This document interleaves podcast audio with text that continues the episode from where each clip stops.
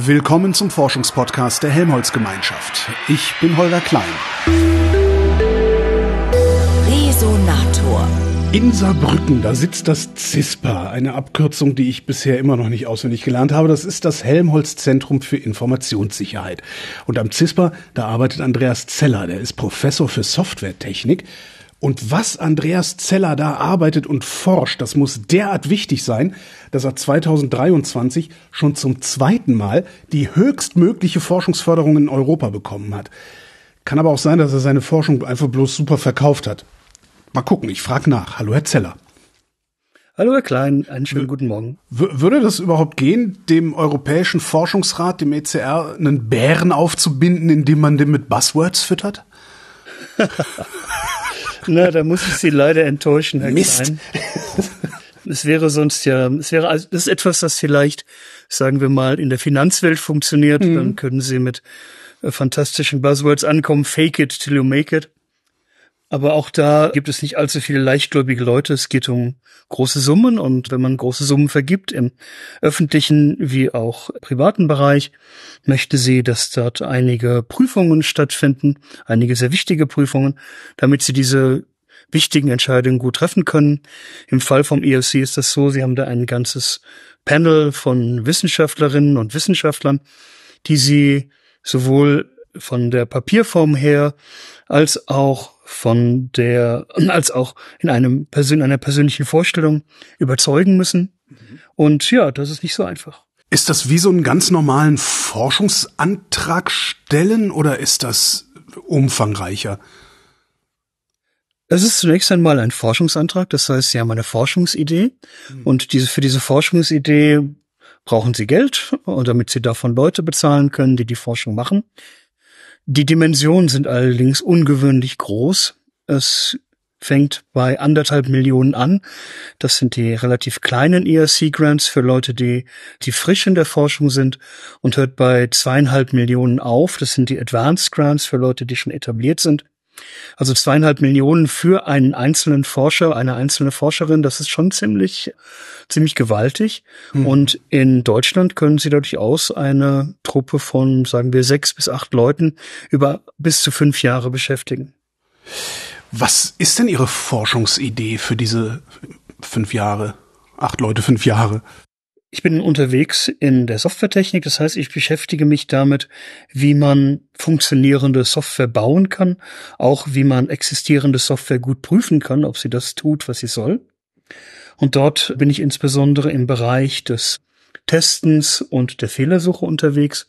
Und was ich erforsche, sind Techniken, die in der Lage sind, Programme automatisch zu testen, ob sie das Richtige tun.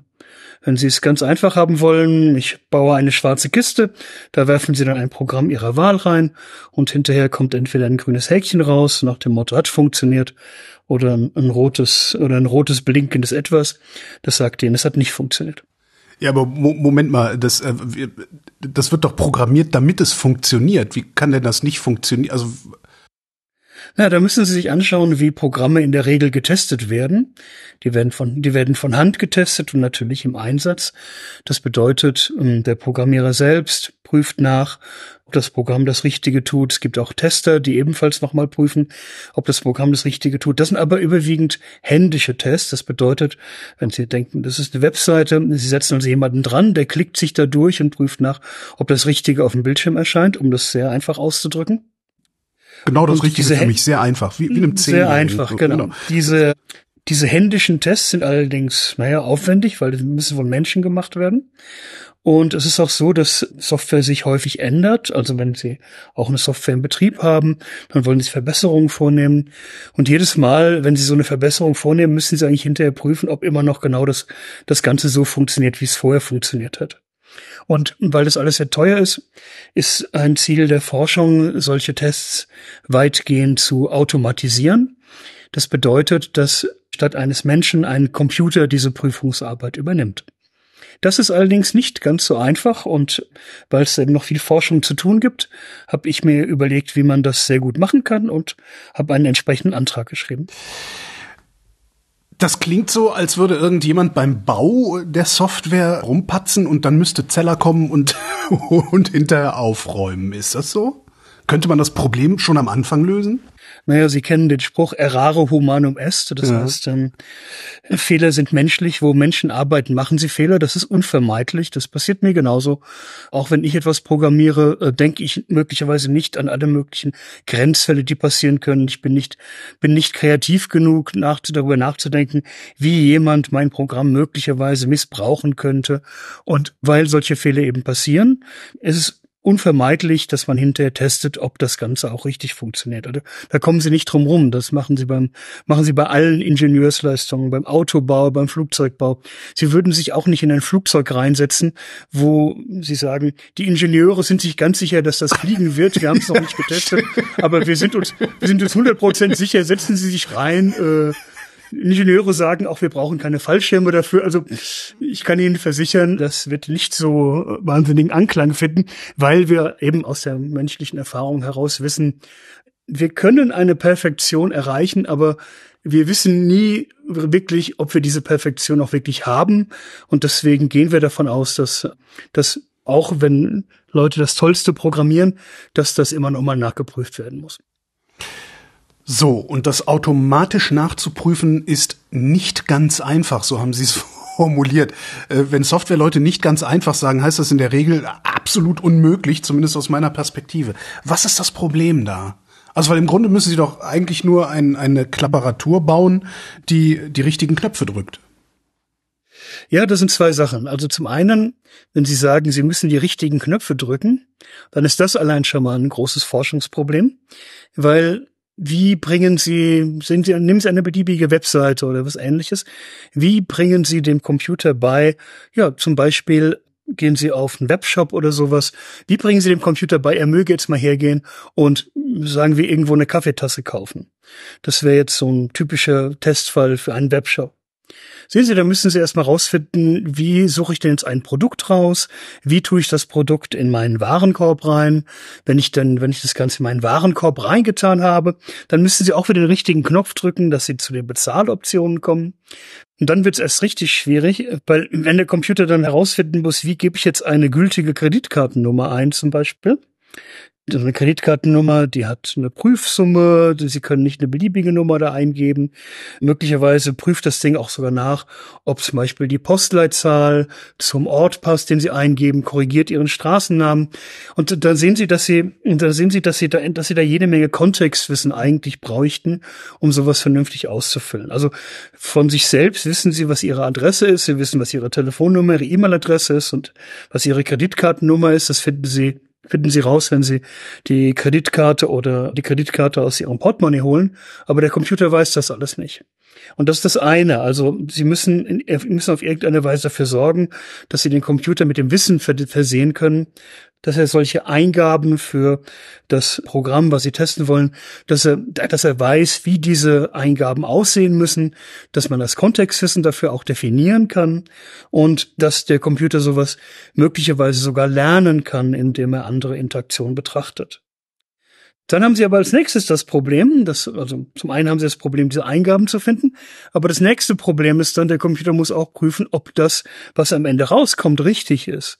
Das bedeutet, sie müssen den Computer beibringen, er muss in der Lage sein, Fehlermeldungen zu erkennen, sowas wie die benutzte Kreditkarte ist ungültig oder, oder aber auch den, den Erfolg zu erkennen.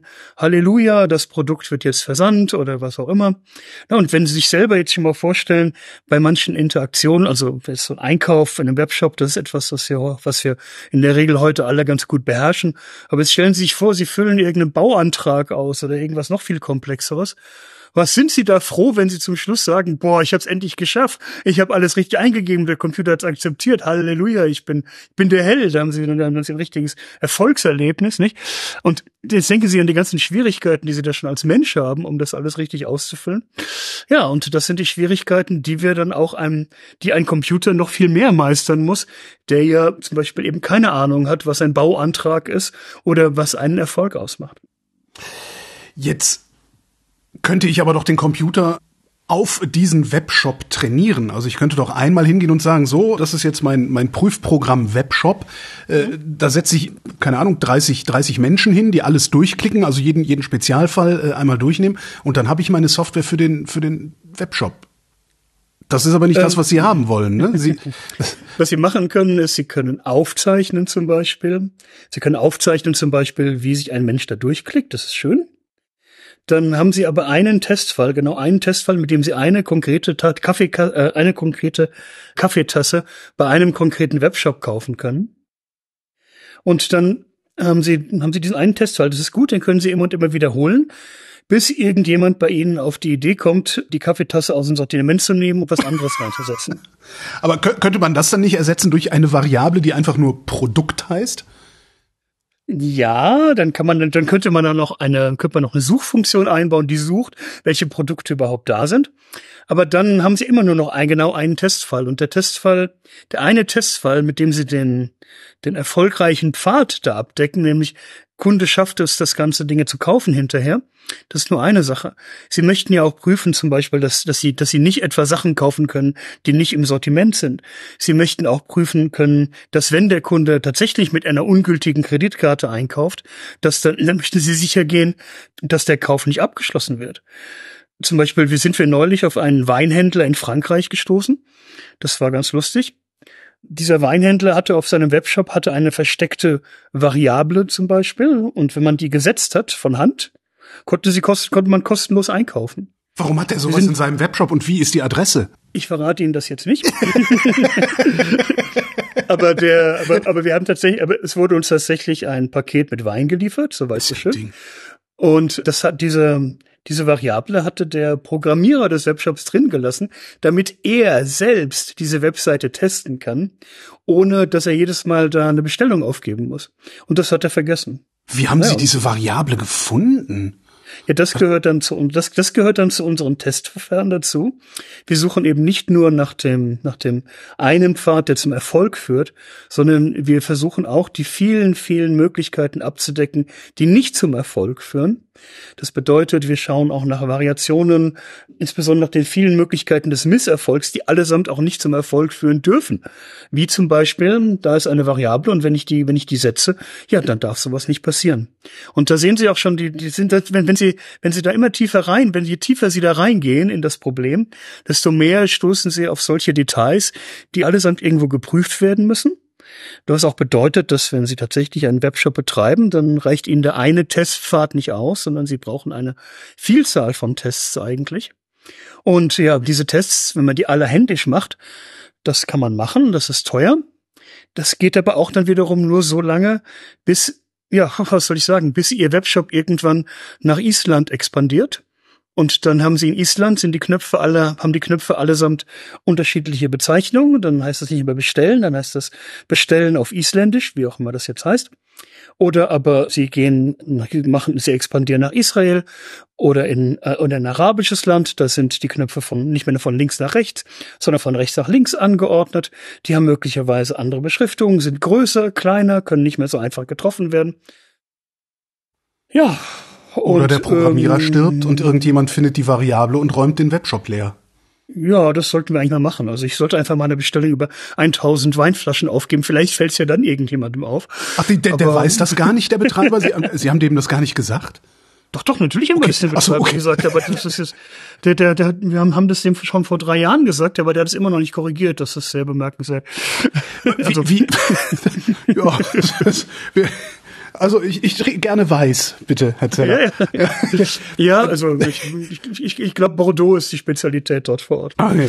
Wie, wie, wie sind Sie da vorgegangen? Also haben Sie da einfach irgendwie eine Software ins Internet geschickt und gesagt, spuck mal, also lauf mal über alle möglichen Webshops drüber? Oder ist Nein, das so ein gezieltes? Äh, Nein, wir haben, wir testen nicht auf echten Systemen, also auf Produktivsystemen. Das wäre ethisch höchst verantwortungslos, weil wir würden dann ja tatsächlich diese würden ja tatsächlich dann diese Webseiten angreifen und schädigen, also in dem Fall den Weinhändler in Frankreich. Das machen wir nicht, sondern wir machen uns, wir machen uns gegebenenfalls Kopien von den Systemen oder wir arbeiten auf Open Source Systemen oder, oder wir arbeiten in Kooperation mit den Anbietern. Das heißt, wir geben denen unsere Testprogramme oder unsere Testdaten und die testen dann damit und die berichten uns dann, was bei ihnen ja, also in aller Regel schiefgegangen ist. Aber auf, auf, auf realen Systemen, Test, auf realen Systemen testen wir nicht, dann wären wir, dann würden wir die ja regelrecht angreifen, das machen wir nicht. Aber wie sind Sie denn dann auf den Weinshop gekommen? Oh, das ist ganz einfach. Wir haben Verfahren entwickelt, die eben in der Lage waren, äh, systematisch solche, systematische, solche Variationen durchzuspielen. Und dann haben wir Verfahren entwickelt, die in der Lage sind, solche Variationen zu erkennen. Ja, und da haben wir irgendwann festgestellt, dass es ein, dann haben wir auch Webseiten durchsucht vom ihrem Programmcode her nach solchen Möglichkeiten. Ja, und dann ist uns dieser Webshop ins Auge gefallen. Das war eigentlich sehr einfach. Und den gibt's nur einmal oder ist das so eine Standardsoftware, die alle verwenden? So, das gibt das, das gab's glücklicherweise nur einmal, also so ganz, ganz so ganz so, also wenn Sie jetzt, Sie, Sie merken, wo ich hin will, ne?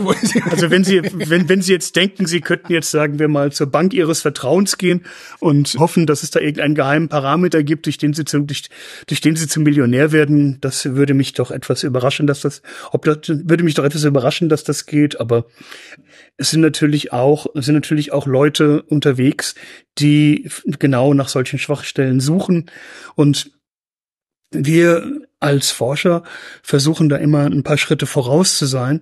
Das bedeutet, wir suchen nach Möglichkeiten, Systeme zu testen, die stärker sind, die auch stärker automatisiert sind als das, was Angreifer derzeit tun, die auch davon ausgehen, dass das mit Kooperation der Entwickler funktioniert, sodass die Entwickler dann unsere Techniken einsetzen können, um Fehler in ihren Systemen zu finden. Aber am Ende werden sie von den Angreifern immer wieder eingeholt, oder? Ja, wir haben da ein klassisches Dual-Use-Problem. Also die Techniken, die wir entwickeln, die sind sehr, die werden natürlich auch immer leistungsfähiger. Und wenn Leute unsere Techniken nehmen und damit auf Fehlersuche tatsächlich dann in fremden Systemen gehen, dann ja, dann passiert genau das. Dann finden sie möglicherweise Schwachstellen und werden dann für die nächsten Wochen kostenlos mit Wein beliefert oder Schlimmerem. Wenn Sie sagen, die Techniken, die Sie entwickeln, Jetzt, ich, ich bin kein Programmierer. Ich bin noch nicht mal Wissenschaftler genug, um irgendwann mal im Seminar programmieren gelernt zu haben. Was, wie sehen diese Techniken aus? Sind das auch wieder Programme, die dann irgendwo laufen? Wie, also ich kenne halt so Basic, ne? Print ja, ja, Auto okay. und so. Ja, ja, alles gut. Also im Prinzip könnte man hergehen und kann natürlich, was weiß ich, Mausbewegungen, Tastatureingaben, Netzwerkeingaben, das kann man alles ausprogrammieren. Und man kann, man kann tatsächlich dann für jedes Programm, was man testen will, kann man ein geeignetes Testprogramm schreiben. Das wird auch so gemacht. Und solche Testprogramme laufen dann automatisch ab und suchen dann sozusagen die Knöpfe, um dann drauf zu drücken. Und einem solchen Testprogramm kann man dann auch beibringen, dass für einen, dass ein Knopf in, in einem Websystem zum Beispiel verschiedene Beschreibungen oder verschiedene Positionierungen haben kann. Sowas geht alles. Das wird auch gemacht. Solche Beschreibungen sind aber dann immer noch recht eng an das zu testende Programm ge geknüpft. Und was wir suchen, sind Möglichkeiten, sogenannte Eingabesprachen zu definieren. Das bedeutet, wir entwickeln formale Systeme, sogenannte Grammatiken, die beschreiben, in welcher Reihenfolge man welche Eingaben machen kann, um damit bestimmte Funktionen zu erreichen. Und eine solche Grammatik sieht ähnlich aus wie, sagen wir mal, eine deutsche Grammatik. Die drückt Ihnen dann aus, hier kommt jetzt Subjekt, Prädikat, Objekt oder hier kommt Pronomen, Prädikat, Objekt und dann können Sie für Subjekt und Prädikat und Objekt jeweils entsprechende Einsetzungen machen als Kinder haben wir so ein Spiel gespielt, das hieß, äh, hieß das, Onkel Otto sitzt lachend in der Badewanne. Und dann durften wir für Onkel und Onkel verschiedene Ver Verwandtschaftsbezeichnungen einsetzen, Otto verschiedene Namen. Und für das Verb durften wir verschiedene Sachen einsetzen. Und da haben wir das dann immer durcheinander gewürfelt mit neuen Kombinationen, da kamen sehr lustige Sätze bei raus. Aber nach einem ähnlichen Verfahren funktionieren auch unsere Testgeneratoren. Das heißt, die haben so, eine, haben so einen groben Aufbau der Eingabe, haben die definiert und dann setzen die immer und immer wieder neue Variationen ein. Das heißt, die suchen dann nicht nur nach einer Kaffeetasse, die suchen dann auch, äh, die suchen dann auch eben nach einem ganzen Set, die suchen dann nach Büromöbeln, nach Weinflaschen, was auch immer. Und die kaufen dann auch auf alle möglichen Variationen ein. Die brechen ab, die gehen zurück, die fangen wieder von vorne an und können und die nutzen auch gleichzeitig solche Grammatiken, um damit zu prüfen, ob die Eingabe korrekt ist. Das heißt, die prüfen dann zum Schluss nach, ob das Ganze auch erfolgreich war. Und die sind, wenn Sie so wollen, beschreiben diese Sprachmodelle sowohl eine Eingabesprache, das heißt, drück dies, drück das, gib, tipp das und das ein, als auch die Ausgabe. Das heißt, jetzt, jetzt muss das und das auf dem Bildschirm erscheinen, jetzt muss das und das im Netzwerk als Befehl, also als Ergebnis zurückkommen. Und da, da sind wir tatsächlich die weltweit führenden Gruppen, weil unsere Sprachmodelle, die wir da haben, ausdrucksmächtiger sind als alles andere, was es jemals gegeben hat. Aber Sie sind jetzt immer noch im Webshop. Ja, der Webshop ist ein schönes Beispiel, weil wir das eben auch als Mensch bedienen. Aber tatsächlich lassen sich unsere Techniken auch sehr schön zum Beispiel auf äh, elektronischen Diensten anwenden. Also wenn Computer miteinander reden zum Beispiel, dann tauschen die ja auch Daten aus. Das sind dann Daten, die sind für Menschen vielleicht möglicherweise noch lesbar, aber das ist nichts, was sie noch selbst eingeben. Das, da unterhalten sich die Computer miteinander. Und auch, und insbesondere in dieser Domäne, wo Computer miteinander Daten austauschen, haben wir sehr starke Verfahren entwickelt, um solchen, um diesen Datenaustausch zu testen und zu prüfen. Und dann geht es auch möglicherweise nicht mehr um einzelne Weinflaschen, sondern da kann es schon um ja, da kann es schon auch schon um Millionen Transaktionen gehen oder um auch mögliche Schäden, die sehr, sehr groß sein können. Und da ist unsere Arbeit ganz besonders wichtig. Mir fällt gerade auf, dass ich nicht die leiseste Ahnung habe, wie Software eigentlich funktioniert. Ich helfe Ihnen gerne weiter. Für, für, können Sie das mal für Dove erklären? Also, also, das, also für ganz Dove? Naja, wenn Sie es ganz einfach haben wollen, dann haben, stellen Sie sich eine Software vor, wie eine schwarze, aus unserer Perspektive ist eine Software eine schwarze Kiste. Ja. da kommt eine Eingabe rein, also irgendein, irgendein Text oder eine Folge von Zahlen und am anderen Ende kommt wieder eine Folge von Zahlen raus. Das ist die ganz einfache Fassung. Wenn Sie mit dem Webshop interagieren, dann haben diese Zeichen und Zahlen, dann werden die glücklicherweise als, wenn die als Eingaben, sind das Eingaben von Ihnen, die Sie jetzt gerade auf einer Webseite gemacht haben. Und das, was am anderen Ende rauskommt, ist das Ergebnis. Das heißt, das ist die Webseite, die Sie sehen. Und diese Zeichen und Zahlen werden von dieser, werden von der Software intern so verarbeitet, dass das das passiert, was Sie haben möchten. Wobei diese Zeichen und Zahlen von einem einzelnen Programm entweder selbst berechnet werden können, aber die kann, das Programm kann sich dafür auch mit anderen Programmen austauschen, auch möglicherweise übers, auch möglicherweise übers Internet. Dann haben sie eine Vielzahl von einzelnen Programmen, die allesamt miteinander kommunizieren und die allesamt zusammenarbeiten, um ihre Aufgabe zu erfüllen. Ah, dieses Erfüllen der Aufgabe äh, durch die Software, das ist dann ja, das sind ja dann die Codezeilen, die werden dann so abgearbeitet und da wird hin und mhm. her gesprungen und so weiter. Genau. Wo docken Sie denn da jetzt ihr, ihr, Ihre Software oder die, die das dann überprüft, wo docken Sie die denn dann an? Also setzen Sie die Wir irgendwo an eine Kommunikationsschnittstelle sozusagen, sagen, schnüffel mal alles ab hier? Mhm. Genau so ist es. Wir, wir nutzen die, wir nutzen die wir nutzen die Kommunikationsschnittstellen, die die Software ohnehin benutzt. Das heißt, wir docken dort an, wo die Software zum Beispiel übers Netz sich mit anderen Programmen unterhält. Dort docken wir an und nutzen diese Kommunikation im für einen Webshop ist das so, da haben Sie Ihren Webbrowser. Das ist eine Komponente, die kommuniziert mit einem Webserver irgendwo am anderen Ende. Und da nutzen, da docken wir auch genau an diesen Kommunikationsschnittstellen an. Und unsere Techniken sind in der Lage, diese Kommunikationssprachen zwischen, zum Beispiel zwischen einem Web, äh, zwischen Ihrem Browser und dem Server, diese Kommunikationssprachen zu erfassen das heißt, wir können damit lernen, wie diese Sprachen aussehen. Wir können diese Sprachen auch selbst sprechen. Also unsere Programme können diese Sprache selbst sprechen. Und die sind deswegen in der Lage, eine Vielzahl von Interaktionen zwischen ihrem Webbrowser und dem, und dem Server am anderen Ende zu automatisieren. Und auf diese Art und Weise können wir kräftig und sehr umfassend und rund um die Uhr beide Seiten des, beide Seiten des Ganzen testen. Ihre Software lernt also sozusagen erstmal Deutsch, indem sie zwei Deutschen dabei zuguckt, wie sie möglichst viel Deutsch reden. Mhm. Und danach guckt sie sich eine andere Kommunikation an und kann dann beurteilen, das ist Deutsch oder das ist nicht Deutsch wenn Sie so wollen, das ist der, das ist eine, eine, eine sehr, eine sehr grobe Vereinfachung. Äh, ja. Anders verstehe ich es leider nicht. aber, aber, aber tatsächlich ist das so, dass viele der, viel der Kommunikation zwischen einzelnen Computern auch ein bisschen sich so anfühlt wie eine Unterhaltung zwischen Menschen. Das heißt, die sagen dann, ich möchte gerne so und so viel Geld von A nach B überweisen. Und dann sagt der andere Computer, ja, das ist ja sehr schön, aber wer, wer bist du überhaupt? Und dann sagt der erste Computer, ich bin der und der. Und dann sagt der andere Computer, kannst du das auch beweisen, dass du der, der bist. Und dann sage ich, ja, ich kann das beweisen, weil ich habe hier mein Geburtsdatum und andere geheime Informationen. Sagt der andere Computer, okay, das ist schön, wunderbar, dann nehme ich das jetzt mal an. Aber kannst du mir auch beweisen, dass du auch, dass du nicht nur der und der bist, sondern dass du noch ein weiteres Geheimnis hast? Und dann, dann geht es so, geht es so hin und her, bis dann die, bis dann irgendwann die Überweisung tatsächlich genehmigt ist, dass das auch, dann, dass der Bankcomputer das auch annimmt, ja, und dann, und so unterhalten sich die beiden Computer miteinander. Das sieht ein bisschen, sieht nicht viel anders aus, als wenn sie sich mit einem Bankmitarbeiter persönlich unterhalten, außer dass Dinge wie, was weiß ich, Dis Diskussionen über das Wetter oder wie es der Familie so geht, dass das wegfällt. Ihre Software muss aber immer noch wissen, dass es sich um eine Bank handelt. Oder sind Sie so variabel, dass Sie einfach sagen können, hier guck mal, ob das, was da passiert, sinnvoll ist?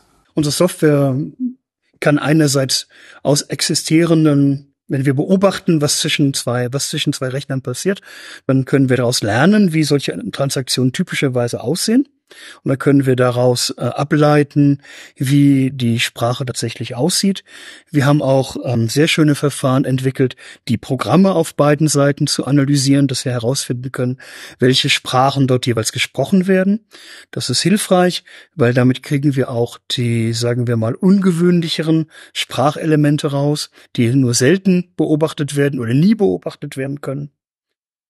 Und das können wir dann nutzen, um, um uns dann selbst gegenüber der Software als zum Beispiel ein Kunde oder uns gegenüber einem Kunden als eine Bank auszugeben.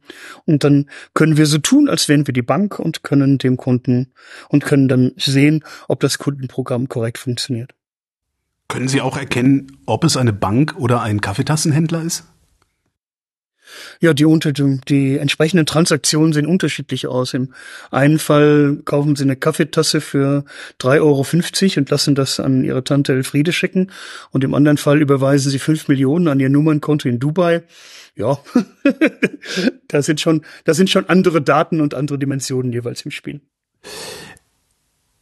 Warum muss daran überhaupt noch geforscht werden? Das, das klingt so, als wüssten sie längst, wie es geht und jetzt gibt man es ein paar Codern und die programmieren das dann vor sich hin und dann ist gut.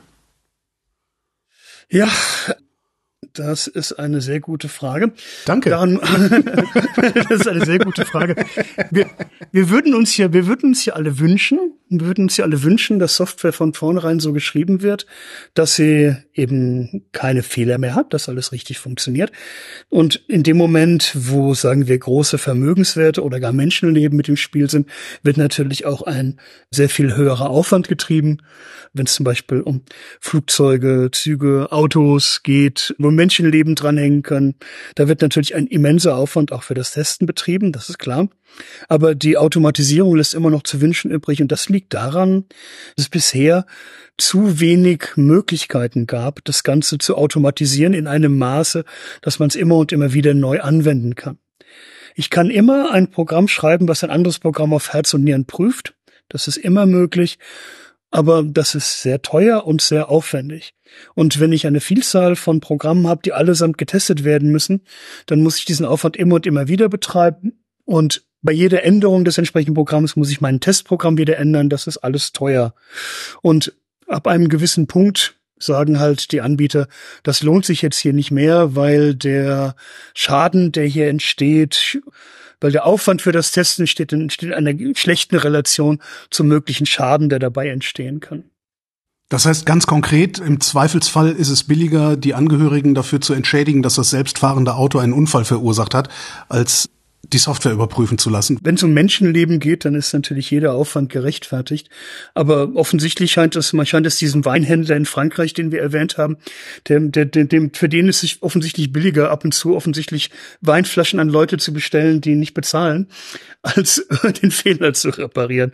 Sowas kann durchaus, sowas kann durchaus passieren. Jede Software, die unterwegs ist, hat irgendwo Fehler also es, es gibt entsprechende Verzeichnisse, wo drin steht, welche Fehler in der Software vorhanden sind und wo die Entwickler entweder nicht hinterherkommen, diese Fehler zu reparieren oder aber auch einfach sagen, das lohnt sich für uns nicht, diesen Fehler zu reparieren, weil der Fall, der darin beschrieben ist, der ist einfach zu selten. Oder der ist einfach zu unbekannt oder es ist zu unwahrscheinlich, dass das ausgenutzt wird. Der ist noch zu unbekannt. Ich meine, jeder und jede, die diesen Podcast hier jetzt gehört hat, äh, wird doch jetzt sämtliche Weinshops äh, Frankreichs durchstöbern und gucken, wo da ein Fehler sein könnte, dass man billig bestellen kann. Ja, aber kann ich Ihnen auch wieder sagen, der Aufwand, den Sie betreiben können, um sämtliche Weinshops Frankreichs zu durchsuchen, ja. steht auch wiederum nicht in der Relation zu dem Gewinn, den Sie dabei rausholen. Stimmt auch, ja. Also für die, für die, wenn Sie da, stellen Sie einen Programmierer ein, der Ihnen das macht, der setzt sich da acht Stunden hin und hinterher haben Sie eine Weinflasche, die hat Sie 800 Euro gekostet. Also, ja, gut. Also vielleicht müssten Sie ein paar Weinflaschen mehr bestellen. Aber das sind dann die ökonomischen Dinge, die dort zum Einsatz kommen. Der Haken ist, und da sind wir, eine, da an einem interessanten Punkt unserer Arbeit, dass wenn wir es einfacher machen, zu den Tests zu automatisieren, geben wir gleichzeitig auch in gewisser Weise eine Bauanleitung für mögliche Angreifer mit. Das heißt, wir sind da in einem Dilemma drin. Je besser unsere Techniken dafür sorgen, dass Entwickler ihre Software testen können, desto mehr weisen wir auch möglichen Angreifern den Weg. Passt mal auf, hier ist möglicherweise, hier ist ein, hier ist ein Weg, wie man in Frankreich in, in Frankreich Weinflaschen kostenlos bestellen kann. Und wir müssen deswegen auch, was zum Beispiel unsere Forschungsergebnisse angeht, müssen wir auch aufpassen, dass wir die so, dass, dass wir die so gestalten, dass unser Wissen, was wir weitergeben, Entwicklern einen Vorsprung bereitet gegenüber möglichen Angreifern. Dass also Entwickler einen Vorsprung haben, ihre Software sicher zu machen, bevor Angreifer das nutzen, um die sich um ihre, um die Fehler auszunutzen. Ist das überhaupt möglich? Und das ist durchaus möglich, zum Beispiel, wenn unsere Techniken grundsätzlich voraussetzen, dass sie Zugang zum, dass sie Zugang zum Quellcode des Programms haben müssen, wenn unsere Techniken voraussetzen, dass Domänenwissen vorhanden ist, dass also der Entwickler, der irgendwas reinstecken muss, was ein Angreifer typischerweise nicht hat, dann schaffen wir das, dann schaffen wir das, den Entwicklern diesen Vorsprung zu geben. Wie was reinstecken muss, was der Angreifer nicht hat? Wie, naja, das ist sehr einfach. Wenn Sie zum Beispiel, wenn ich zum Beispiel eine Bankensoftware teste und die Banksoftware sagt dann, die Banksoftware fragt mich, was ist denn das geheime Passwort? Und das kenne ich jetzt nicht. Dann sagt die Banksoftware, Dankeschön, das war's. Und dann komme ich, komme ich ein paar Sekunden später wieder an. Hallo, ich bin wieder da. Und die Banksoftware sagt mir, fragt mich wieder nach dem Passwort. Ich habe das wieder nicht. Nach einer, nach einer bestimmten Anzahl von Versuchen, dann sperrt mich die Banksoftware einfach aus. Sie sagt dann, tut es leid, ich, die kommen hier nicht weiter. So, das war's dann soweit. Und dann ist auch für den Angreifer, egal wie smart er ist, wenn er dieses Wissen nicht hat, dann ist er eben Feierabend. Und der Entwickler hingegen, der das Passwort kennt oder der dann anderen Zugangsmöglichkeit hat, der kann natürlich sagen, hier ist das Passwort und jetzt teste ich mal ordentlich und jetzt kann ich da tausende und abertausende Tests durchfahren nach allen Regeln der Kunst und kann auf diese Art und Weise seine Software sehr viel besser, sehr viel besser gegen Angreifer stellen, als dass ein Angreifer dieses Wissen nutzen könnte. Das, das was Sie da zu, zu, zu bauen versuchen, ist das vergleichbar mit einem Universalschlüssel? Also ein, eine Software, die ich auf ein beliebiges System werfen kann und das dann automatisch testet? Ja, das ist so die, das ist, das ist, das ist, das ist die Idealvorstellung, dass wir letzten Endes eine, eine Blackbox haben, da stecke ich mein Programm rein und das Programm findet von selbst, und unser Testprogramm findet von selbst heraus, wie das Programm getestet werden muss und erzeugt dann jede Menge verschiedener Eingaben, um dann wirklich alle möglichen Verhaltensweisen abzudecken. Und am anderen Ende kommt dann ein Bericht raus und sagt, pass auf, in aller Regel ist dieses Verhalten so und so und wir denken, dass das, dass das, dass das auch das erwartete Verhalten ist. Aber dann haben wir noch ein paar Sonderfälle gefunden, wo sich, wo sich das Programm ganz anders verhält. Und es wäre vielleicht ganz gut, da nochmal reinzuschauen. Unser Programm kann, kann nicht entscheiden, ob das Verhalten korrekt ist oder nicht. Das muss irgend, das muss immer noch ein Mensch entscheiden. Ja, aber ist halt Statistik, ne? Hundertmal hat so ausgesehen, einmal sah es so aus. Warum hat das einmal so ausgesehen? Guck dir das mal an. Genau. Und wenn, und diese Ausnahmen, und diese Ausnahmen sind dann das, an, an dem Entwickler natürlich auch besondere Interessen haben. Also andersrum wiederum beim Weinhändler in Frankreich. 99 Prozent der Kunden bezahlen ihre Weinflasche, ein Prozent zahlt nicht. Das eine Prozent ist das Interessante. Wie weit sind Sie davon entfernt? Weil das klingt jetzt für, für so einen Laien äh, wie mich klingt das gar nicht so kompliziert. Es klingt aufwendig, aber nicht kompliziert. Ja, es ist leider, blöderweise ist es genau umgekehrt.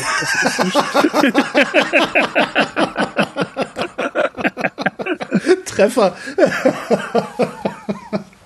Blöderweise ist es genau, genau umgekehrt. Und unsere Aufgabe ist es, dieses komplizierte Problem zu lösen, so dass wir eine einheitliche und immer wieder verwendbare Möglichkeit haben, diese Sprachen, mit denen das Programm kommuniziert, auszudrücken und diese Sprachen auch immer wieder zu nutzen. Und wenn wir das einmal gelöst haben, dass wir das hinbekommen, dann ist es eben gar nicht mehr aufwendig, das Ganze an ein neues Programm anzupassen. Das ist, momentan ist es umgekehrt. Momentan ist, gibt es einen nicht komplizierten, aber sehr aufwendigen Weg zu testen. Deswegen wird nicht genug getestet. Oder, naja, also, ja, also manchmal auch kriminell äh, zu wenig getestet. Und wir wollen, es, wir wollen das genau um, um, umdrehen. Wir möchten das, das, wir möchten automatisches Testen sehr viel vereinfachen, sodass die Hürde, es einzusetzen, sehr viel niedriger ist. Aber Sie müssen Ihrer Software doch eigentlich nur sagen, hier, mach alle Eingaben und protokollieren. Ja, das, ja, das wäre schön. Blöderweise haben Sie dann haben Sie dann auch eins dieser hübschen Detailprobleme. Wir nennen das eine kombinatorische Explosion. Es gibt einfach zu viele Möglichkeiten, mit der eine Software interagieren kann. Denken Sie drüber nach. Nehmen wir einfach mal an, Ihre Software nimmt einfach nur Buchstaben entgegen. Ja, so. Von A bis Z. So, und jetzt haben Sie 26 verschiedene Buchstaben von A bis Z. Gut, machen Sie 26 Tests draus, die bestehen aber nur aus einem Buchstaben. Jetzt versuchen Sie mal ein ganzes Wort zu bilden und jetzt müssen Sie alle Wörter durchgehen mit, Okay, müssen ja. Sie alle Wörter durchgehen mit, sagen wir alle Wörter mit vier äh, Buchstaben. Das sind dann 26 mal 26 mal 26 mal 26, 26 hoch 4. Ich kann die Berechnung gerade mal für Sie machen. Sehen Sie, das hat man nett. davon, wenn man Computer ist. Aber wenn ich hier 26 nehme und das hoch 4 mache, dann komme ich hier bequem raus. 456.000 Möglichkeiten. Ja, das, sechs- das waren jetzt alle, waren jetzt alle Buchstaben mit nur vier Zeichen. Aber jetzt äh, hat, hat jetzt gibt's da Befehle, die haben 20 Zeichen oder oder IBAN-Nummern oder sowas in der Art. Die haben in Deutschland, wie viel haben die 18 Zeichen oder sowas? Ja, und dann die kommen und das haben, das ist nur ein einziges Datum, das Ganze von und sie haben dann in Wirklichkeit haben sie natürlich dann Tausende von solchen Dingern mit drin. Die Ja, auch wieder sehen Sie- untereinander kombinierbar ja, sind. untereinander kombinierbar Gott, sind. ja, ich verstehe, ja. Und dann sehen Sie, dass die Zahl der Tests da leider, leider beschränkt sein muss, weil Natürlich kann ich, und das ist, das ist ganz einfach, wir nennen das Monkey Testing. Ich kann einfach alle Kombinationen durchgehen der Reihe nach. Und das heißt deswegen Monkey Testing, weil das basiert auf dem Gleichnis, dass wenn ich einen Affen nur lang genug an einer Tastatur sitzen lasse, dann kann er mir sämtliche Werke von Shakespeare abtippen, einfach Ja. durch zufälliges Kombinieren. Und dann habe ich sämtliche Werke von Shakespeare, habe ich auch sämtliche Werk Werke, die Shakespeare eigentlich noch schreiben wollte, wäre er nicht so früh gestorben. Ich habe auch sämtliche Kritiken von allen Shakespeare-Aufführungen. Nur blöderweise können, Sie dann ganz viel ausrechnen, dass Sie da eben mit dem erwarteten Lebensalter des Universums das nicht mehr hinbekommen. Und Ja, man ähm, braucht halt einfach mehr Affen. das habe ich auch schon mal ausgerechnet. Guck mal, lustigerweise.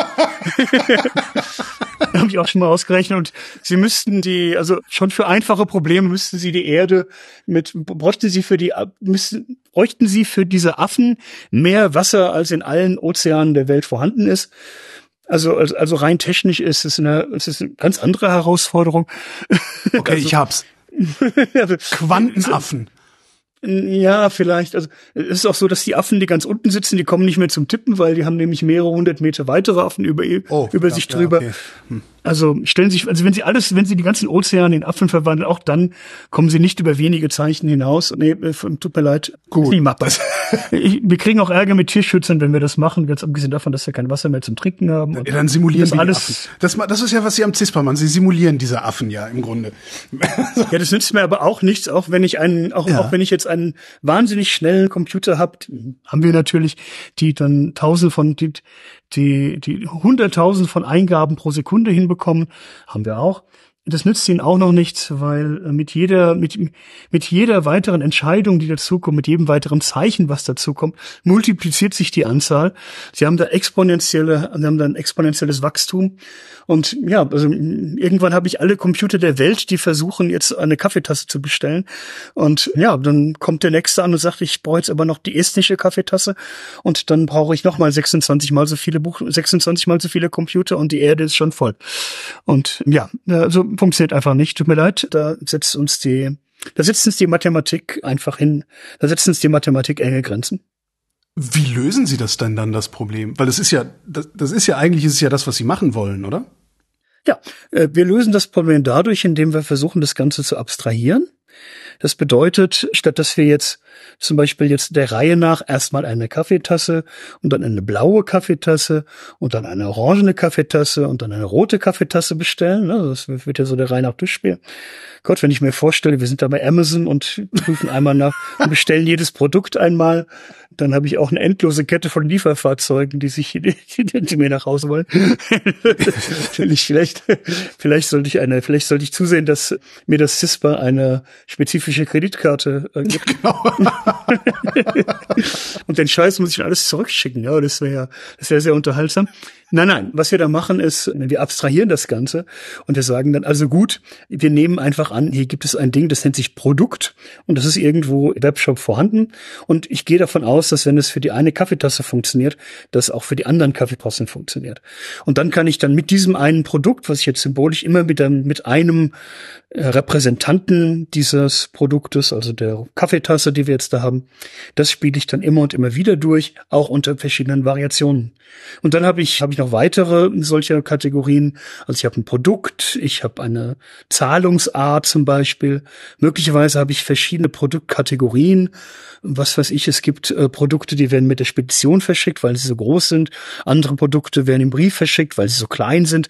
Das will ich auch abdecken. Aber ich kann dann letzten Endes mich auf eine Zahl, auf, auf eine handhabbare Zahl von möglichen Repräsentanten für jede Kategorie einschießen und dann das sage ich auch, ich will, sage ich auch, ich muss jetzt nicht alle Kombinationen der Reihe nach durchprüfen, sondern es reichen mir aus, wenn ich zum Beispiel jedes Paar von Möglichkeiten durchspiele. Das heißt, ich lasse mir jetzt, ich bezahle eine Kaffeetasse per, per Lastschrift, ich bezahle sie per Kreditkarte, ich bezahle sie per Vorkasse, soweit so gut. Und dann lasse ich mir einmal ein anderes Produkt, einmal per lasse ich mir mal, lasse ich mir ein Klavier per Spedition liefern und einmal versuche ich es in den Brief zu stecken. Und wenn ich, dann kann ich dann hergehen und kann dann sagen, wenn ich eine gewisse Anzahl von Kombinationen auf diese Art und Weise ausprobiert habe, dann gehe, hoffe ich, dass es dann eine ausreichend große Stichprobe ist, mit, mit der ich dann alle möglichen Variationen abgedeckt habe. Aber genau da ist doch dann wieder die Sollbruchstelle, und zwar in der Hoffnung, dass es eine ausreichend große Stichprobe ist. Ja, das ist eine Hoffnung, dass es eine ausreichend große Stichprobe ist. Und deswegen kann Ihnen auch der, kann Ihnen auch die beste Anzahl von Tests kann Ihnen nicht garantieren, dass nichts schief geht, weil Sie eben nur eine beschränkte Menge von Tests machen können. Das ist dann auch wiederum wie beim Flugzeug. Sie machen eine definierte Anzahl von Flügen mit definierten Parametern, wo Sie alle Systeme der Reihe nach durchprobieren und sagen dann, wenn Sie das, wenn Sie dann Ihr neues Flugzeug ein Jahr lang unter allen möglichen Bedingungen getestet haben, dann sagen Sie, gut, jetzt haben wir alles wenigstens einmal gesehen und wir haben auch alle Kombinationen von Dingen jetzt wenigstens einmal gesehen dann ist die Restwahrscheinlichkeit, dass was schief geht, entsprechend gering. Und dann können, dann kann das Ding dann, kann, kann das Ding dann noch irgendwann tatsächlich in die Produktion gehen. Ist das dann letztlich Ihre Forschung, äh, der Versuch, den, ja, wie nenne ich es, den Hoffnungskorridor zu verschmälern? Ja, vor allen Dingen ist meine Forschung dahinterher überhaupt erstmal die Situation zu bekommen, dass wir solche Tausende von Tests überhaupt mal fahren können. Wenn Sie sich anschauen, wie Software momentan getestet wird, das ist in allen Fällen, ist in sehr vielen Fällen nicht, nicht annähernd so weit, dass da alle Situationen durchgeprüft werden. Also auch, sagen wir mal, nach den Regeln der Technik, dass man sagt, ich will jetzt alles einmal ausprobieren, das ist hinten und vorne nicht so weit. Nehmen Sie einen Nehmen Sie ein, nehmen Sie ein beliebiges, nehmen Sie ein beliebiges Softwaresystem, was sagen wir in Ihrer Kommune eingesetzt wird, wo zum Beispiel äh, Passdaten oder Führerscheindaten oder was auch immer verarbeitet werden und, und, und geben Sie geben Sie dem Ding mal, sagen wir, einen arabischen Namen in arabischer Schrift oder geben Sie dem Ding ein negatives Geburtsdatum oder ähnliches, werden Sie feststellen, wie schnell diese Systeme, wie schnell diese Systeme anfangen zu stottern und zu spucken, wenn sie überhaupt noch weiter funktionieren. Das ist bisher nicht so das riesengroße Problem, solange diese Systeme eben nur von den Mitarbeitern in der Kommune bedient werden. Warum sollten die ein negatives Geburtsdatum eingeben? Aber wenn sie solche Systeme dann eben vernetzen mit anderen Systemen, und dann auf einmal übers Internet darauf zugegriffen werden kann, dann kann das ein großes Problem werden und diese Systeme sind in aller Regel nicht darauf vorbereitet. Äh, ein Problem werden im Sinne von, wenn da jetzt jemand ein negatives Geburtsdatum eingibt, könnte das möglicherweise dazu führen, dass irgendwo eine Tür aufgeht, durch die ich eigentlich nicht gehen sollte. Naja, fangen Sie an mit, fangen Sie an mit einem einfachen Beispiel. Sie machen eine Banküberweisung und wenn ich, ich gehe jetzt her und über, überweise Ihnen ein Honorar von minus 100 Euro. So. Dann wenn, wenn Sie müsste, würde ich jetzt erwarten, dass von mir 100 Euro auf Ihr Konto überwiesen werden, obwohl das ja, eigentlich das wäre das, das wäre wunderschön. Mhm. Ähm, ich kann ja, aber da, da bin ich jetzt mal optimistisch, dass die Banksoftware das erkennt. Also, ich, also äh, probieren meine, können wir es mal, oder? wir, wir, wir, wir können das mal ausprobieren, aber wir können das mal ausprobieren. Aber ich bin jetzt einfach mal optimistisch und äh, hoffe, dass die Banken ihr Geschäft zumindest insofern absichern und gut verstehen. Aber wer weiß, ob nicht irgend, ob nicht irgendein, ob nicht irgendein Praktikant ein System baut, um solche Überweisungen auszuwerten, die jetzt da hin und her geschickt werden oder die vorab zu prüfen, bevor sie an den Hauptrechner der Bank geschickt werden. Und der hat dann eben, hat dann eben mal so ein kleines Programmchen geschrieben, was einfach mal aufsummiert oder was auch immer. Und wer sagt mir, dass dieser Praktikant daran gedacht hat, dass diese Nummer möglicherweise negativ sein kann? Und dann können durchaus subtile oder auch nicht so subtile Probleme entstehen. Und das sowas passiert sehr leicht. Da haben Sie auf einmal ein, ein, ein Feld, wo ein Name drin steht. Und dann schicke ich Ihnen einen Namen, Andreas Zeller, Freiherr Enoch zu Gutenberg, was weiß ich was, mit 300 Vornamen und 20 Fürstentiteln und sonst irgendwas. Und dann, ja, dann, dann, dann stellt sich heraus, dass die Software am anderen Ende möglicherweise aber nur, sagen wir, für auf 64 Zeichen oder sowas vorgesehen ist. Weil irgendjemand mal festgelegt hat, dass es überhaupt keine Namen gibt, die länger als 64 Zeichen sein können. Niemand hat sowas. Und dann komme ich dann doch an und sage hier, ich bin hier der sonst was. Ja, und äh, was passiert dann? Dann haben Sie, dann können Sie Glück haben und der Programmierer hat dran gedacht und hat dann die und hat dann dafür gesorgt, dass die Software das korrekt ablehnt und sagt hier, nee, tut mir leid, komm mir bitte mit weniger Vornamen an. Oder aber Sie haben Pech und der Programmierer hat es nicht gedacht und dann kann es zum Beispiel zu einem Phänomen kommen, was wir einen Pufferüberlauf nennen. Das heißt, die Zeichen landen dann in den ersten 32 Zeichen des Speichers, wo der Name eigentlich hingehört. Und die weiteren Zeichen füllen dann beliebige weitere Speicheradressen im Computer, was weiß ich, Passwörter, die füllen Geburtsdaten, was überschreiben das alles mit meinen vielen, vielen Fürstentiteln. Und dann kann das, kann die Software beliebige Dinge tun. Also sie könnte einfach abstürzen, das wäre schon mal was. Sie kann sich auch aufhängen, also sie kann überhaupt nicht mehr funktionieren. Sie kann aber auch, sie kann mir möglicherweise aber auch über, wenn ich einen sehr, sehr originellen wenn ich einen sehr, sehr originellen Computerbefehl zum Beispiel als Vornamen eingebe, dann kann sie mir möglicherweise Zugriff gewähren. Und solche Fehler, auf, auf solche Fehler sind viele, sind viele Softwareprogramme überhaupt nicht vorbereitet. Da gibt es ja auch Untersuchungen darüber, wie viel Sicherheitslücken es gerade in öffentlicher Software gibt, also in, in öffentlichem Bereich gibt oder in medizinischer Software gibt. Das ist alles Software, die ist dafür geschrieben, ihre eine Aufgabe zu erfüllen und das macht sie gut.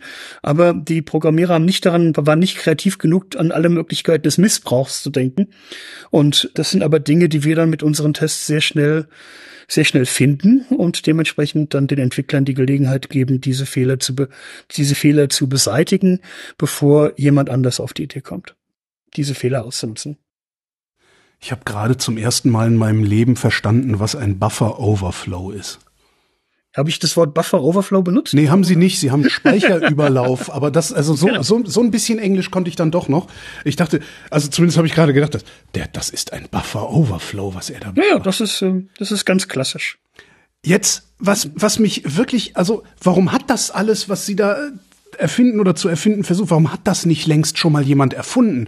Das Problem ist doch nicht neu.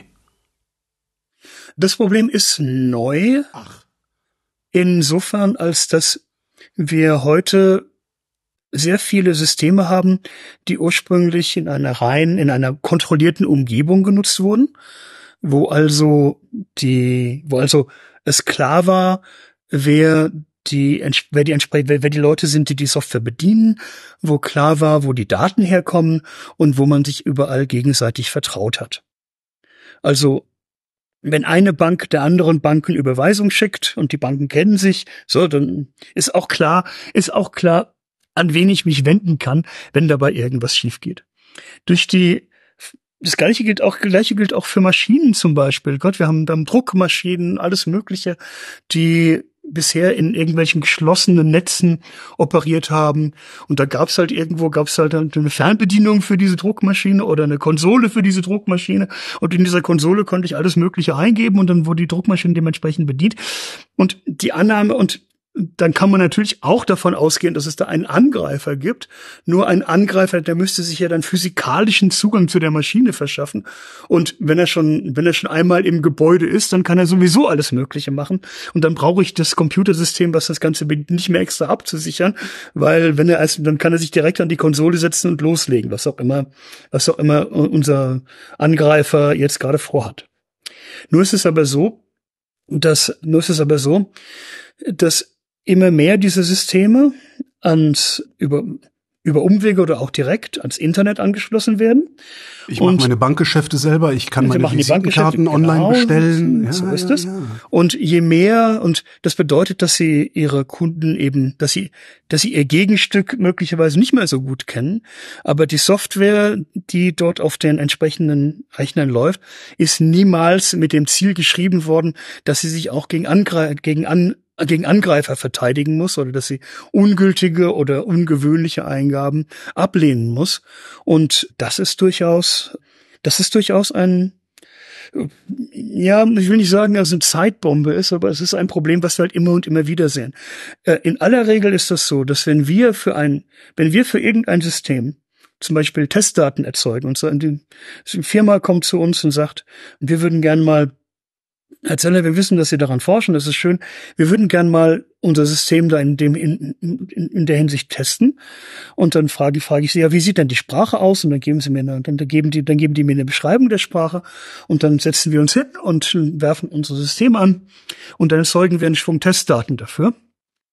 Und dann schicken wir diese Testdaten an die Firma und die Firma sagt uns dann, ja, das ist uns reihenweise abgestürzt, vielen Dank auch. und oh. die, die reden, wir, reden wir über bestehende Systeme oder auch über neue Entwicklungen? Also sind neue Entwicklungen genauso wenig resilient oder begreifen moderne Entwickler inzwischen, was das Problem ist? Bestehende Systeme, die von vornherein mit Anschluss ans Internet und so weiter gebaut wurden, sind meistens etwas resilienter.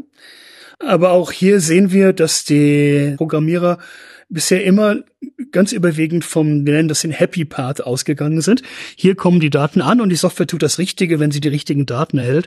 Aber die Programmierer gehen nicht von den vielen, vielen Möglichkeiten aus, wie man diese Daten so gestalten und manipulieren kann, dass man da auch tatsächlich Fehler drin findet. Und die Daten, die wir erzeugen, allein schon von der schieren Menge her, decken halt eine Vielzahl von Möglichkeiten, von Konfigurationen, von Optionen ab. Wir können dort ja auch zum Beispiel äh, bekannte Angriffsmuster einschleusen, wie zum Beispiel diese wahnsinnig langen Namen oder besondere Zeichensätze oder Gott, wenn ich ein Emoji, es reicht manchmal ja schon aus, wenn ich, wenn ich, wenn ich ein Emoji, also so ein Grinsegesicht in meinen Namen einsetze, dann stützt die Software schon ab. Also das geht dann, geht dann ganz schnell und dann ist natürlich die Frage, was bedeutet es, wenn die Software da einen Fehler zeigt? Wie schlimm ist dieser Fehler? Also stürzt die Software dann einfach nur, stürzt die Software einfach, also stürzt sie einfach ab oder sagt sie, ich mache keine Funktion? Hängt die sich auf oder fängt die möglicherweise an, dann die Daten noch an weitere äh, Software weiterzuschicken.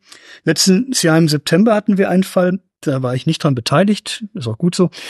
Da ist die Produktion von Volkswagen für einen Tag lahmgelegt worden, weil zwei Rechner im Rechnernetz von Volkswagen ein Datenpaket hatten und die nicht wissen, die nicht wussten, was sie damit machen sollten.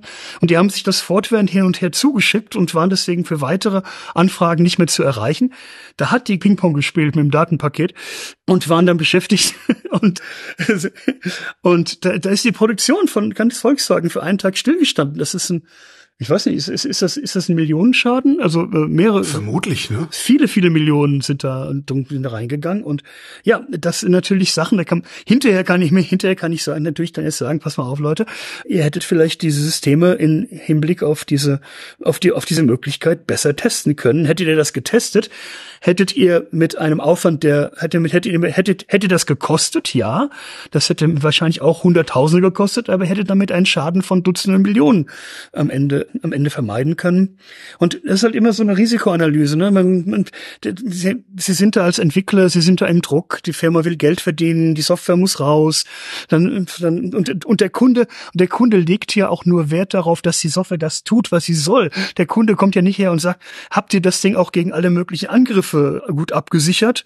Gut, vielleicht fragt der Kunde das und dann sagt der Entwickler, ja, wir haben ein bisschen was ausprobiert, das Gängige scheint zu funktionieren. Aber mhm. der Aufwand, den man eigentlich dort betreiben müsste, der ist eigentlich, der ist in Wirklichkeit nur automatisiert zu machen. Ja, und deswegen erforschen wir eben, wie wir das besser automatisiert machen können.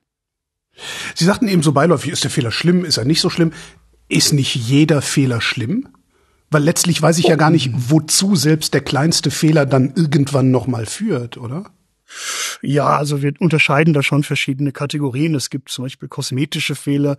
Das ist irgendein Tippfehler auf Ihrer Webseite oder sowas. Also ein Tippfehler im Text, der angezeigt wird. Das ist ein bisschen peinlich für das entsprechende Unternehmen, mhm. wenn die die Regeln der Rechtschreibung nicht beherrschen, aber meinetwegen. Okay, ähm, und dann gibt's und, dann können dann dann gibt's dann gibt's schwerere Fehler, zum Beispiel wenn ihre Webseiten zum Beispiel von Leuten mit Sehbehinderung nicht gut erkannt werden, dann ist das ja ist dann ist das ist das nicht ein Fehler in dem Sinne, dass es inkorrekt ist, aber es ist etwas, das sie beheben müssen, auch weil sie zum Beispiel, ähm, weil, weil sie zum Beispiel die entsprechenden Standards ja erfüllen müssen, gerade wenn sie im öffentlichen öffentlichen Dienst unterwegs sind oder wenn sie, zum Beispiel nicht etwa sehbehinderte Menschen als ihre Kunden verlieren möchten. Ja, und dann gibt's natürlich echte Fehler, die tatsächlich dann dazu führen, dass das Geschäft nicht funktioniert. Das heißt, jemand möchte gerne mit ihnen bei ihnen was kaufen und es funktioniert dann nicht und dann geht er natürlich woanders hin. Oder aber, das kann natürlich auch passieren, dass äh, dass sie einen Fehler haben, der es Dritten ermöglicht, Zugang zu ihren, zu ihren Rechnern zu bekommen. Und dann steht den Angreifern das ganze Repertoire an, an, an, an Schadensmöglichkeiten offen. In unseren, zu unserer Zeit häufig ist es dann sogenannte Ransomware. Das bedeutet, der Angreifer übernimmt ihren Computer, blockiert den Zugang und sagt, sie kriegen nur noch Zugang zu ihrem Computer und den darauf gespeicherten Daten, wenn sie auf dieses, wenn sie mir, wenn sie an folgende Adresse folgende Summe in Bitcoin Bitcoins schicken und erst dann gebe ich ihnen den geheimen Schlüssel, mit dem sie wieder Zugang bekommen. Und so, das ist natürlich dann das Schwerste, was passieren kann, weil dann abhängig davon, wie gut ihre, wie gut sie in der Lage sind, ihre Systeme von einem Backup wiederherzustellen, kann es dann natürlich schon zu Produktionsausfällen oder möglicherweise auch zu einem, praktisch zum kompletten Verlust ihrer IT führen. Und dann reden wir über, dann reden wir über Firmenpleiten, die daraus entstehen können. Ist das, was Sie da machen, eigentlich Grundlagenforschung oder angewandte Forschung? Das ist eine interessante, ist eine interessante Kombination aus einerseits Grundlagenforschung, weil diese Frage, wie man die Sprache beschreiben kann, mit der, mit der Computer miteinander reden und wie man die entsprechenden Eigenschaften beschreiben kann und wie man die und wie man auch zum Beispiel miteinander verknüpfen kann, dass auf diese Eingabe-Eigenschaften diese Ausgabe-Eigenschaften folgen sollen. Das ist ein etabliertes Gebiet der theoretischen Informatik, also ganz, ganz tief Grundlagenforschung.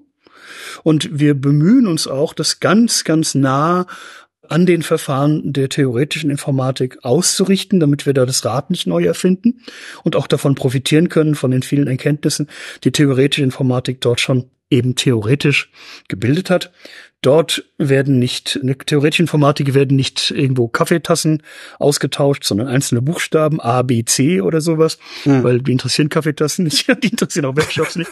Aber wir ersetzen dann diese ABCs durch äh, Kaffeetassen, Lastschrift und, und, und, und Zustellung mit, mit, mit Post oder was auch immer, genau. Ja. Und in dem Moment, in dem Moment wird es dann eben angewandt und wir, und dann richten wir wiederum unsere Testverfahren an den Anforderungen aus, die tatsächlich Entwickler in, in realen äh, Programmen haben. Bedeutet, wir bemühen uns natürlich schon, schon damit, dass die Verfahren, die wir bauen, dass die nicht nur auf dem Papier funktionieren, sondern dass sie sich auch tatsächlich auf realen Systemen ohne viel Aufwand einsetzen lassen. Weil wenn wir da eine große Hürde bauen, so nach dem Motto, wir haben hier dieses tolle Verfahren, aber um dieses Verfahren in deiner Firma einzusetzen, du musst du erstmal, musst du erstmal Leute mit einem Doktorabschluss einstellen, die sich damit auskennen. Die sind rar, das wäre schön. Das, das wollen wir nach Möglichkeit vermeiden, sondern wir möchten, dass das auch von gewöhnlichen Entwicklern ohne viel Aufwand eingesetzt werden kann.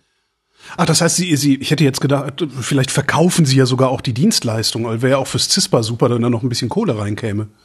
So, so kommt, ähm, kommt man mit euren Systemen vorbei, wir checken die euch durch, kostet 100.000. CISPA selbst ist, CISPA selbst ist nicht als Dienstleister in der Hinsicht unterwegs. Die sind, sind ist auch eine Institution, eine Institution der Grundlagenforschung. Das heißt, wir machen die Forschung. Aber CISPA aber CISPA ist auch daran interessiert, dass Forschung nicht nur auf dem Papier stattfindet, sondern auch hinterher zum Beispiel seinen Weg in entsprechende Firmen und Startups findet. Und da sind wir in der Tat gerade dabei, ein entsprechendes Startup aufzubauen, was dann Dienstleistungen um diese Forschung herum anbieten kann, dass wir dann wenn ein Kunde kommt und sagt, könnt ihr auch mein System mal testen, wenn wir dann sagen, also forschungsmäßig ist das jetzt das gleiche, was wir schon ein paar Mal gesehen haben, da lernen wir jetzt nichts Neues draus. Aber wenn der Kunde dann eben interessiert ist und wenn der Kunde da Geld für bezahlen möchte, dann können wir das dann über die Mauer werfen und können das dann dem, können, können das dann unserem Startup anbieten. Sie wollen die Automatisierung dieser Testverfahren einfacher machen. Das klingt so, als wäre das ein Fass ohne Boden. Gibt es, gibt es irgendein Ziel, auf das Sie hinarbeiten? Oder ist es eigentlich ein Prozess, in dem Sie bis zum St. Nimmerleinstag stecken werden? Aus der theoretischen Informatik heraus gibt es eine Erkenntnis, das ist das sogenannte Halteproblem. Und das sagt, Sie können nicht, es ist, es ist nicht möglich, ein Programm zu bauen, was für ein anderes Programm vorhersagt, was es tun wird. Unter allen Bedingungen. Das heißt, es ist nicht möglich und es wird nie möglich sein, zum Beispiel ein vollautomatisiertes Programm zu bauen, was für jedes andere Programm sagt, das ist korrekt das wird funktionieren. Und wir haben auch vorhin schon über die, über die kombinatorische Explosion beim Testen gesprochen. Das ist auch etwas, das kriegen sie nicht weg. Das ist ein grundsätzliches Problem. Und das heißt, es wird niemals möglich sein, ein Programm vollständig umfassend zu testen, automatisch. Und es wird auch nicht möglich sein, den Akt zum Beispiel zu beweisen, dass ein Programm immer und immer wieder, immer und immer wieder das Richtige liefert. Es wird auch nicht möglich sein, diesen Prozess so vollständig zu automatisieren, dass man es immer und immer wieder automatisch machen kann. Und das bedeutet, dass es immer, dass es immer notwendig sein wird, dass sich Menschen oder wer auch immer da smart genug ist, mit dem Programm beschäftigen und zum Schluss sagen können, das ist jetzt gut genug, das Programm ist richtig und das Programm ist richtig und das Programm erfüllt seinen Zweck und das Programm neben neben dem, dass es seinen Zweck erfüllt, hat auch keine sonstigen unerwünschten Seiteneffekte.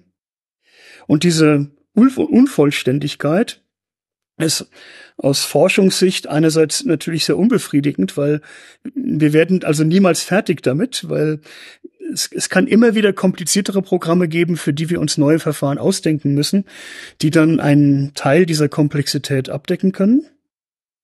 Auf der anderen Seite bedeutet das auch, dass man als Forscher, dass es niemals aufhört. Also es, es, es, es gibt immer, man, man kann immer die, man kann in einem Programm relativ leicht, wie sagen wir, die niedrig hängenden Früchte finden.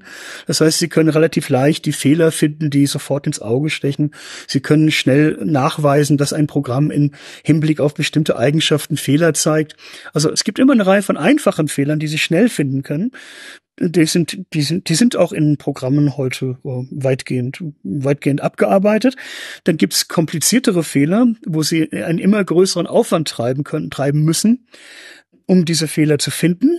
Und da versuchen wir mit unserer Arbeit ja die da etwas sehr viel tiefer in diese Domäne vorzudringen. Ja, und dann gibt es Fehler, tja, wie soll ich sagen, von, da gibt es Fehler, von denen wir nur vermuten können, dass sie wahrscheinlich irgendwo sind, aber wir wissen nicht, wie sie aussehen, wir wissen nicht, was sie sind. Das sind dann die, Unknown Unknowns. ich glaube, Donald Rumsfeld hat das mal so kontinuiert. Ja. Also wir haben die, wir haben die Known Unknown, wir haben, wir haben, wir haben die Known, wir haben die Sachen, die sind bekannt, die sind die Knowns, das ist schon mhm. fertig, ist geregelt. Wir haben die, wir haben die Known Unknowns, das heißt, wir wissen, hier gibt es möglicherweise Fehler, aber wir haben eine Idee, wie wir darauf stoßen können. Mhm. Ja, und dann gibt es die Unknown Unknowns, das sind Fehler, die wahrscheinlich irgendwo sitzen, aber wo wir bis jetzt wo wir bis jetzt noch überhaupt keine Idee haben, wie die eigentlich aussehen. Ja. Die einzige gute Nachricht ist, die Angreifer wissen das hoffentlich auch nicht. Und solange es weder die Angreifer noch die Verteidiger wissen, dass da möglicherweise eine Schwachstelle ist, dann ist es kein, ist es kein Problem in der, in der Praxis. Die Frage ist, wer findet zuerst diese Unknown Unknowns? Wenn es die Angreifer zuerst finden, ja, dann müssen wir uns schnell überlegen, wie wir die, wie wir diese Fehler beseitigen können. So, ein, ein, ein Ende ist nicht in Sicht, aber es, es wird ja irgendeinen Anfang gegeben. Aber erinnern Sie sich daran, wie Sie in genau diesen Forschungsbereich gekommen sind? Gibt es so diesen Moment, so wie diese scheiß Büroklammer immer wieder aufpoppt, das muss da weg und dann sind sie losgelaufen, ums äh, zu fixen? Ah, ich bin eigentlich über Umwege dahin gekommen. Ich habe ich hab angefangen mit meiner Forscherkarriere eigentlich mit Verfahren des, der automatischen Fehlersuche. Das bedeutet, ich habe ein, mein Programm tut nicht das, was es soll. Wie kann ich das möglichst gut herausfinden? Das ist eine, das ist ein, das ist ein ziemlich unbeleuchtetes Gebiet in der Informatik. Leute reden nicht gerne über ihre Fehler. Und wenn Programmierer eine lange Nachtsitzung machen, um um an ihrem Programm zu arbeiten, ist es meistens, weil sie irgendeinem Fehler auf der Spur sind und versuchen herauszufinden, was genau die Ursache ist. Und ich hatte als, als ich in den Zwanzigern war, habe ich auch häufiger solche Nachtsitzungen gemacht und habe mich immer geärgert, wieso muss ich hier die ganze Nacht sitzen? Das lässt muss sich doch irgendwie automatisieren lassen. Und äh, habe ich dann auch Verfahren entwickelt, mit, mit denen man noch wirklich ganz wunderschön solche, die, die solche Fehlermengen eingrenzen kann, dass man rausfinden kann. Der Fehler tritt genau auf, wenn folgende Bedingungen, wenn folgende Bedingung eintrifft. Also der Fehler tritt immer dann genau auf, wenn man eine Kaffeetasse erst kauft, dann aus dem Warenkorb wieder rausnimmt und dann per Lastschrift bezahlt aus irgendwelchen Gründen. Und der tritt auch nur genau unter diesen Bedingungen auf. Und das sowas, sowas kommt voll automatisch raus. Das ist schön. Aber die Voraussetzung dafür war, um sowas automatisch herauszufinden, war, dass mein System selbst Experimente durchführen konnte. Das heißt, man, das heißt, das heißt, das, das System hat zum Schluss selbstständig, ist, ist einfach selbstständig hergegangen und hat gesagt, na, dann probier es mal mit was anderem als eine Kaffeetasse. Aha, mit dem Klavier, interessant. Okay, dann tritt der Fehler auch auf. Dann probier es hiermit, dann probier es damit. Aha, damit tritt der Fehler nicht auf. Offensichtlich scheint Lastschrift wichtig zu sein. Also ähnliche, ähnliche Experimente, wie sie auch ein Spurensucher, der dann deduktiv vorgeht, mit einem Experiment nach dem anderen herangeht. Und dann konnte ich solche Fehlerbedingungen gut eingrenzen, das war schön. Aber die Voraussetzung dafür, das war, dass man, dass der Test automatisch ablaufen konnte. Erst dann konnte man noch automatisch Fehlersuchen machen. Und ja, dann hat mich, hat mich die Frage dann, so bin ich auf die Frage gestoßen, wie kann ich den Test besser automatisieren? Und dann hatte ich ein sehr viel, da hatte ich noch ein sehr viel größeres Problem an der Backe, weil, weil wenn Sie einen, wenn Sie ein Programm haben, was einen Fehler zeigt, dann ist, dann muss es irgendwo eine Ursache für diesen Fehler geben. Das ist unvermeidlich. So. Und dann ist es eigentlich nur eine Frage der Zeit, dass sie diese Ursache finden und dann haben sie die Ursache gefunden und sie sind glücklich. Wenn Sie aber ein Programm testen wollen und zeigen wollen, dass es frei von Fehlern ist, ja, und dann hört das eigentlich nie auf und Sie können immer noch besser werden und immer noch besser werden und immer smarter werden und Sie schieben da die Qualität Ihres, Sie verbessern die Qualität Ihres Programms immer weiter. Aber diese Erlösung, dass sie den Moment haben, jetzt weiß ich, es kann nichts mehr schiefgehen. Die haben sie in Wirklichkeit nie. Sie machen nur das, sie machen das Risiko immer kleiner, aber sie kommen niemals bei Null an. Und das ist etwas, ja, das finde ich leider, das ist etwas unbefriedigend, auch, von der, auch von der Forschung her. Auf der anderen Seite, ja, wie schon gesagt, es sorgt dafür, dass wir immer weiter forschen können und forschen müssen. Und das alles, was Sie mir jetzt erzählt haben, wie mhm. haben Sie das dann in den Antrag geschrieben, wo Sie die zweieinhalb Millionen für gekriegt haben? Sie haben fünf Seiten und zehn Minuten. Wow. Das heißt, Sie müssen in, Sie müssen in fünf Seiten erklären, was Sie vorhaben. Das ist die Kurzfassung des Antrags. Und müssen Sie auch erklären, was das Problem ist, oder sind die Leute, ja, die da sitzen, verstehen auch das Problem? Selbstverständlich. Ihr Antrag. Also im Grunde sitzen da so Typen wie ich. Ja, ja, genau. Also Okay. gut, Oh, wow. bisschen mehr vom Fach, aber Okay. ist ein bisschen mehr vom Fach, aber auch die Informatik hat natürlich eine breite, eine große Bandbreite an Themen und dann müssen sich dann auch Leute aus der Robotik zum Beispiel mit Fragen der, des, des, der Visualisierung beschäftigen oder mit, mit effizienten Algorithmen. Das sind alles Gebiete, die relativ weit voneinander entfernt sind. Das ist ein bisschen so, wie wenn Sie, sagen wir jetzt, englische Literatur studiert haben, aber jetzt kommt jemand aus der, jetzt kommt jemand aus der vergleichenden Kunstwissenschaft oder was auch immer. Ja, de- dem müssen Sie dann erstmal erklären, worin das Problem eigentlich besteht. Und die besondere Kunst besteht nicht darin, es ihren Fachkollegen zu erklären. Die verstehen, was sie sagen, die verstehen, was das Problem ist. Und da haben sie auch, dann gibt es auch einen zweiten Teil des Antrags, der geht an die Fachexperten und da können sie dann, da können sie dann sozusagen mit ihresgleichen reden. Das ist vergleichsweise einfach, aber die Herausforderung besteht in diesen fünf Seiten und in diesen zehn Minuten, wo sie versuchen müssen, das Problem und ihre Lösung und warum das cool ist und warum das gefordert werden muss, tatsächlich einem re relativ breiten Publikum zu erklären, um, um die zu motivieren, damit sie nicht gleich in der ersten Runde herausfliegen.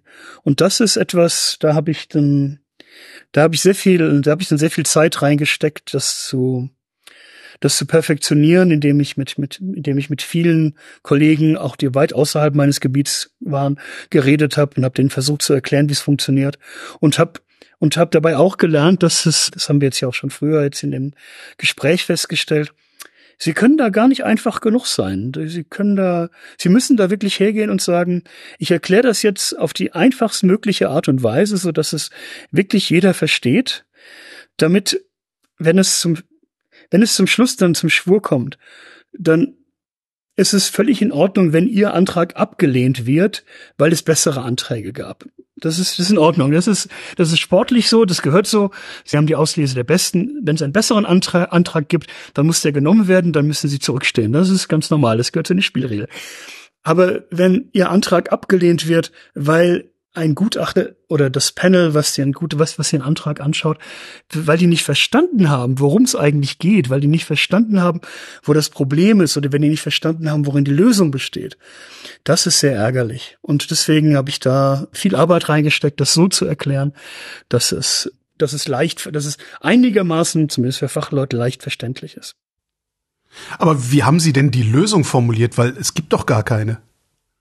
Die Lösung habe ich so, Lösung habe ich so formuliert. Ich habe mir gedacht, hier ist ein Beispiel und wenn man das alles so macht, wie ich mir das so vorstelle, dann wäre die Lösung zum Schluss diese hier und diese Lösungen und dieses Beispiel war einfach genug gehalten, um das tatsächlich in wenigen Minuten nachvollziehen und verstehen zu können. Und ähm, dann habe ich gesagt, gut, jetzt haben wir dieses, ich habe hab ich das an diesem Beispiel demonstriert. Und dann die, und wenn, wenn wir, wenn wir das jetzt ganz groß machen, dann habe ich, habe ich, hab ich all diese pro großen Probleme vor mir. Und wie, die, wie ich diese großen Probleme zu lösen gedenke, dann, das äh, führe ich jetzt hier nicht weiter aus. Das steht in dem weit im zweiten Teil des Antrags. Aber Sie haben ja gesehen, dass es auf dem Beispiel funktioniert. Also bitte geben Sie mir jetzt das Geld. So ungefähr, so ungefähr war die Argumentation. Jetzt hat das aber doch ein offenes Ende. Dann heißt, das heißt, Sie haben die Lösung aus diesem Antrag, also Mhm. praktisch die, die, die Zwischenlösung, wenn man so will. Das, das Problem haben Sie jetzt gelöst. Mhm. Und dann müssen Sie aber weiter forschen, weil das Problem nie aufhört Genau. zu bestehen. Das heißt, in fünf Jahren gehen Sie wieder hin und sagen, hier gib noch mal zweieinhalb. Naja, Fühlen die sich dann, dann fühlen die sich doch verarscht. Es war ja sowieso schon mein zweiter Antrag und deswegen Ja. musste ich sowieso schon damit leben, dass, dass möglicherweise, dass möglicherweise die schöne Frage kommt, ja, Sie haben doch schon mal so viel Geld bekommen, wie soll es damals nicht funktioniert? Konnte ich Und natürlich. haben die gefragt? Äh, Nee, haben sie glücklicherweise nicht gefragt, aber ich hatte natürlich, hatte da auch eine Antwort dazu und hat dann gesagt, ja, wir sind es damals zwar schon gut angegangen, aber noch, aber noch zu naiv und jetzt sind wir sehr viel besser, jetzt haben wir es sehr viel besser verstanden. Aber nee, was sie dann, was sie dann machen, ist, sie sagen dann, sagen dann, hier, ich habe dieses Beispiel gelöst und dann schwelgen sie darin, was daraus alles möglich wird. Aber dann bevor sie dann zu sehr schwelgen, müssen wir wieder so rhetorisch dann wieder runtergreifen und sagen, machen sie ein Erwartungsmanagement und sagen, ja, jetzt haben wir dieses kleine Beispiel gelöst, aber es gibt doch folgende Rief, wenn wir das ins Große gehen, gibt, dann gibt es jede Menge Risiken und jede Menge Probleme. Und die alle noch auftreten sollen, die führen sie dann noch auf. Und dann erklären sie aber, aber ich bin zuversichtlich, ich, ich bin ja der, bin ja hier der Antragsteller, ich bin ja der Supermann, ich bin zuversichtlich, dass wir das lösen können, weil ich bin ja ich und ich bin der Beste auf, zumindest in Europa, der das machen machen kann. Das schreiben sie, so etwas Ähnliches schreiben sie da rein. Also wenn jemand das lösen kann, dann höchstwahrscheinlich nur der Antragsteller selbst. Und auf diese Art und Weise können sie dann die Erwartungen einigermaßen in den Griff bekommen und auf ihre Person und auf das, auf die Annahme des Antrags lenken. Wissen Sie jetzt schon, dass Sie nach diesen fünf Jahren nochmal einen Antrag stellen werden? Es ist schon frech genug eigentlich, äh, diesen, an diesen, sich zum zweiten Mal zu bewerben. Und ich glaube nicht, dass ich einen dritten Antrag, einen dritten Antrag stellen werde. Ich würde es auch so sehen, wenn ich einen dritten Antrag stelle, dann sollte ich vorher wirklich gut nachweisen, dass der zweite Antrag erfolgreich war und dass daraus ganz viele ganz tolle neue Möglichkeiten entstehen. Aber ich denke, wenn der zweite Antrag erfolgreich ist, dann sollte sich das nicht in einem großen weiteren öffentlichen Forschungsprogramm ausdrücken, sondern tatsächlich in Firmen, die dieses, die das Ganze einsetzen und die das Ganze auch dann mit Erfolg einsetzen und die auf diese Art und Weise auch der Gesellschaft dann äh, das zurückgeben, was die Gesellschaft vorher in diese Forschung investiert hat. Andreas Zeller, vielen Dank. War mir ein Vergnügen.